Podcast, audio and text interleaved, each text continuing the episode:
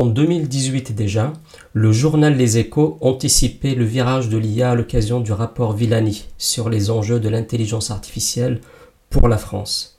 Cinq ans plus tard, ces enjeux sont plus que jamais présents, notamment dans la gestion de projet. Je vous propose de nous concentrer sur l'impact de l'IA sur la phase la plus importante d'un projet, à savoir la phase de cadrage.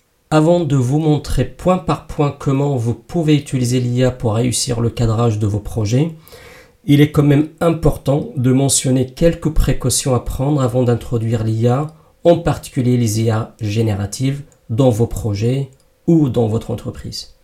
Je vais vous citer cinq points à considérer.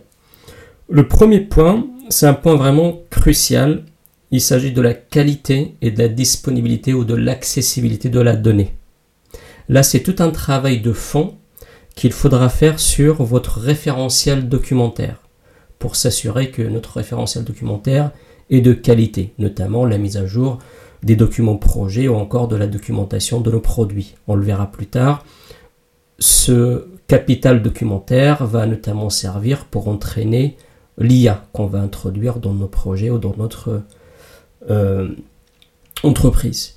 Et bien entendu, le, corollaire de ça, c'est l'accessibilité ou la disponibilité de ces documents dans un format bien structuré et facilement utilisable pour entraîner l'IA ou encore pour euh, se servir d'une IA, notamment les IA génératives. Deuxième précaution à prendre, là c'est en lien avec l'éthique. Euh, on a vu pour ceux qui ont suivi par exemple les tout premiers problèmes qu'il y a eu avec quelques IA génératives comme ChatGPT qui a malheureusement euh, un peu reproduit euh, des, clichés parfois racistes qui existent malheureusement dans la société.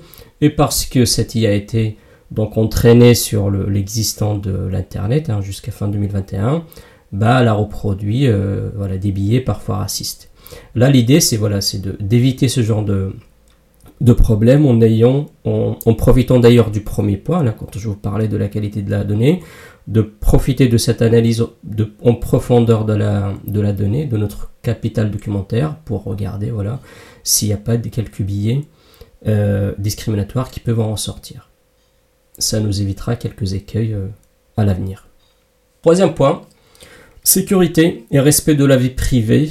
Là, l'idée, c'est de s'assurer que toute la donnée qui va être utilisée, soit pour entraîner l'IA ou produite par l'IA, ou en tout cas analysé par, par l'IA, ne se retrouve pas à l'autre bout euh, de la planète. Euh, et au passage, également euh, vérifier que, que l'intégration de l'IA et tout le travail fait par l'IA sera toujours en conformité et conforme aux contraintes réglementaires locales, notamment le RGPD par exemple chez nous en Europe. Quatrième point, euh, il s'agit là d'adopter une approche euh, human first, comme diraient les Anglais. Euh, autrement dit, c'est en gros, c'est de mettre l'humain au centre de notre dispositif IA. une façon de l'expliquer, si je reprends le fameux RACI qu'on utilise dans la gestion de projet pour distribuer des rôles, dans ce RACI, le chef, l'humain ou le chef de projet va maintenir son rôle de a, accountable, c'est-à-dire la personne qui va rendre des comptes, qui va valider. Alors que l'IA, elle, va rester dans un rôle de C, de consulter. C'est-à-dire l'IA, elle, va être là en assistant, euh, qui va être consulté. Et tout ce que va produire l'IA va être validé par un humain, notamment le chef de projet. Cinquième et dernier point, ou dernière précaution, c'est la qualité du training ou de l'entraînement l'IA. Donc on ne pourra tirer le meilleur d'une IA que si elle est bien entraînée sur le cœur de nos activités et encore mieux sur une documentation de qualité qui reflète vraiment le cœur de nos activités. Donc la qualité de, ce que va produire notre IA passera forcément par la qualité de ce qu'on va notamment lui faire manger dans les phases d'entraînement. Et là, je vous renvoie au tout premier point, le point sur la qualité de la donnée, où je vous recommande vivement de faire une, analyse profonde de votre capital documentaire ou de votre référentiel entreprise avant de, de commencer l'entraînement de votre IA ou l'introduction de l'IA dans vos projets ou dans votre entreprise. Maintenant que les précautions sont prises, je vous propose de descendre d'un cran et de regarder comment l'IA va nous aider à sécuriser, à accélérer, à optimiser, à faciliter les activités de cadrage de projet. Et pour faire l'exercice, je vais m'appuyer sur la, méthode de cadrage euh, qui a été développée par Excellence Mania. C'est une méthode de cadrage qui s'appelle Adopter. Euh, d'ailleurs, pour ceux qui ne la connaîtraient pas, je vous mettrai une fiche euh, quelque part autour de cette capsule pour que vous puissiez la, la télécharger, prendre connaissance de cette méthode. Juste rapidement, le adopter, c'est l'acronyme suivant. Hein, le A pour analyser, le D pour définir, le O pour organiser, le P pour planifier, le T pour téléguider, hein, pour faire la conduite du changement, le E pour écrire, donc pour rédiger, et le R, le dernier R pour réviser. Ça vous donne adopter. C'est une méthode de, cadrage de projet structurée pas à pas qui a été développée par Excellence Mania. Je vais donc m'appuyer sur les, différentes étapes de cette méthode et vous montrer euh, pour chaque activité comment on va se servir du, euh, de l'IA et comment l'IA va nous aider à faire toutes ces tâches-là, toutes ces activités euh, de façon accélérée, optimisée, sécurisée, etc. Une petite précision, mais importante quand même avant d'aller plus loin. Je vais vous montrer pas mal de, use cases ou d'activités où l'IA va pouvoir faire un travail remarquable. Idéalement, si elle a déjà été entraînée sur notre existant. Et encore mieux si elle a accès par exemple à notre référentiel documentaire. Mais sachez quand même que euh, on peut déjà aujourd'hui lui faire faire plein de choses sans l'avoir euh, entraîné ou connecté à notre référentiel documentaire. Je prends l'exemple des, IA par exemple génératives, hein, comme euh, le chat GPT, hein, le plus connu du grand public. Chat GPT aujourd'hui, on peut déjà l'utiliser pour plein d'activités projets, notamment les activités de cadrage de projet, sans l'avoir entraîné sur notre référentiel. Surtout que maintenant Microsoft, hein, qui est derrière OpenAI qui est derrière euh, du coup ChatGPT euh, propose déjà des versions pour les entreprises, donc qui ont, euh, qui ont un, certain niveau de sécurité, etc. Donc ne vous inquiétez pas, hein, même si vous êtes dans un contexte où l'IA n'est pas encore vraiment complètement intégrée à votre entreprise ou à vos projets, vous pouvez quand même déjà dès maintenant tirer profit des quelques IA existantes, notamment les IA génératives. Et c'est ce qu'on va voir par la suite. La première étape de la phase de cadrage est l'étape d'analyse préliminaire. C'est une étape qu'on est déjà aujourd'hui avec les outils euh, dont on dispose aujourd'hui, on est déjà capable de complètement l'automatiser. C'est une étape qui va nous prendre quelques secondes, euh, qui va prendre quelques secondes à à, faire s'il n'y a pas de questionnaire à envoyer à des utilisateurs, à des parties prenantes. Et s'il y avait euh, quelques questionnaires dont il faut répondre, dont il faut récupérer les réponses, là il faudra attendre que les utilisateurs répondent au questionnaire et que l'IA repasse par là pour analyser les réponses et vous faire cette analyse préliminaire. En termes d'activité hein, qu'on voit euh, en général dans cette première étape d'analyse préliminaire, c'est les interviews, l'identification des parties prenantes, l'évaluation des risques. Là encore, sur l'évaluation des risques, euh, l'IA est capable de brasser un, volume énorme de données. Elle est capable, si elle est bien branchée au bon référentiel, d'aller regarder l'historique de vos projets euh, précédents et les données du nouveau, euh, du nouveau, projet pour vous faire une analyse de risque euh, assez poussée qu'un humain est incapable de faire, vu qu'il faudrait, analyser beaucoup de documents, etc. Donc c'est une partie où c'est une étape où euh, l'IA, elle peut être vraiment très utile. Elle peut, voilà, je vous le disais tout à l'heure, elle peut accélérer cette première analyse préliminaire et la faire en l'espace de quelques secondes.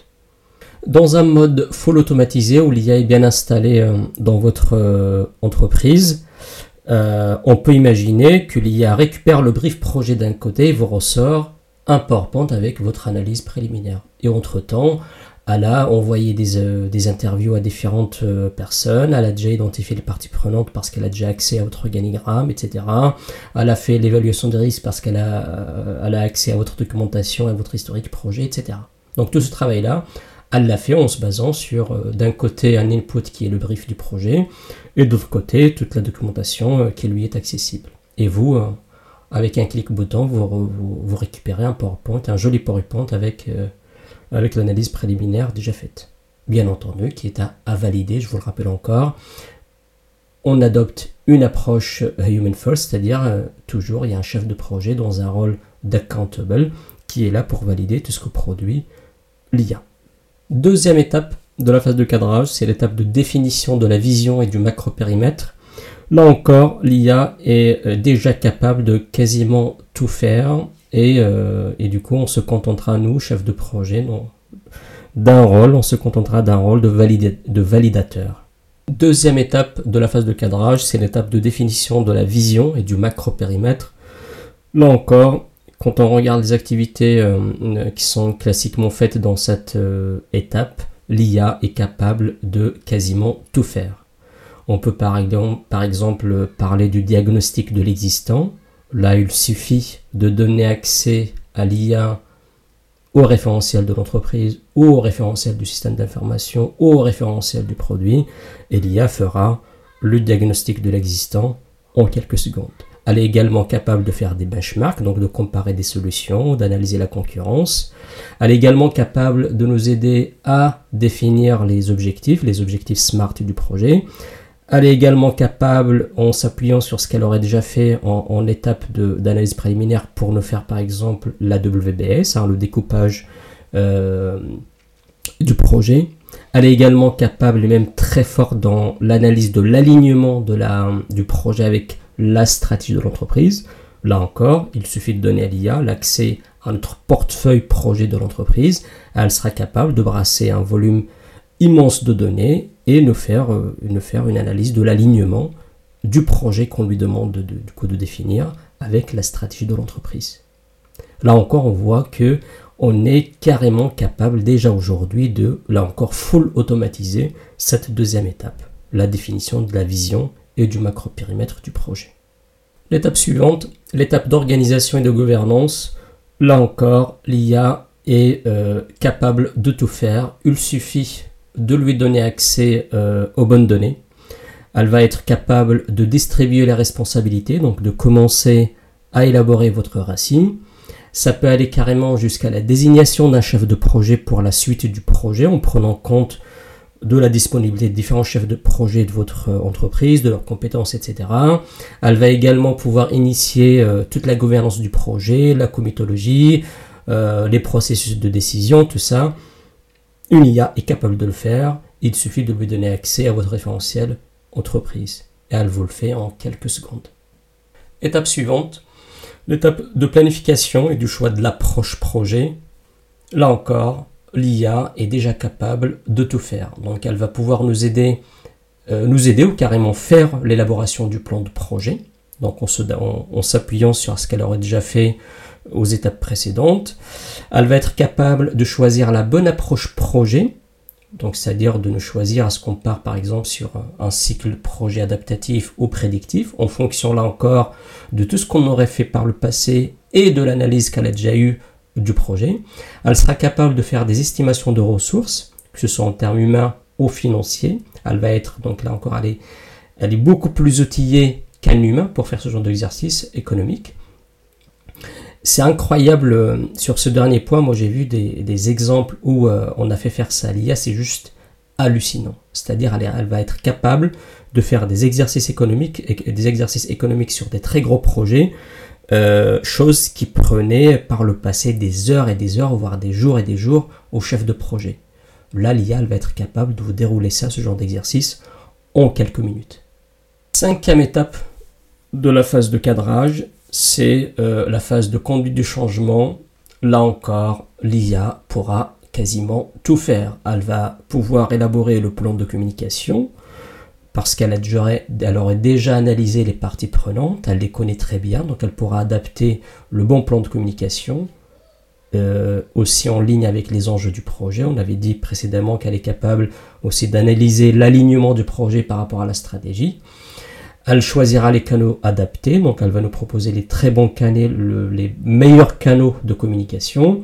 Elle va également pouvoir identifier les besoins en formation et compétences parce qu'elle aura accès à l'organigramme, aux compétences des différentes personnes qu'elle aurait proposées pour gouverner et faire ce projet. Donc elle va pouvoir nous faire l'analyse de tout ça.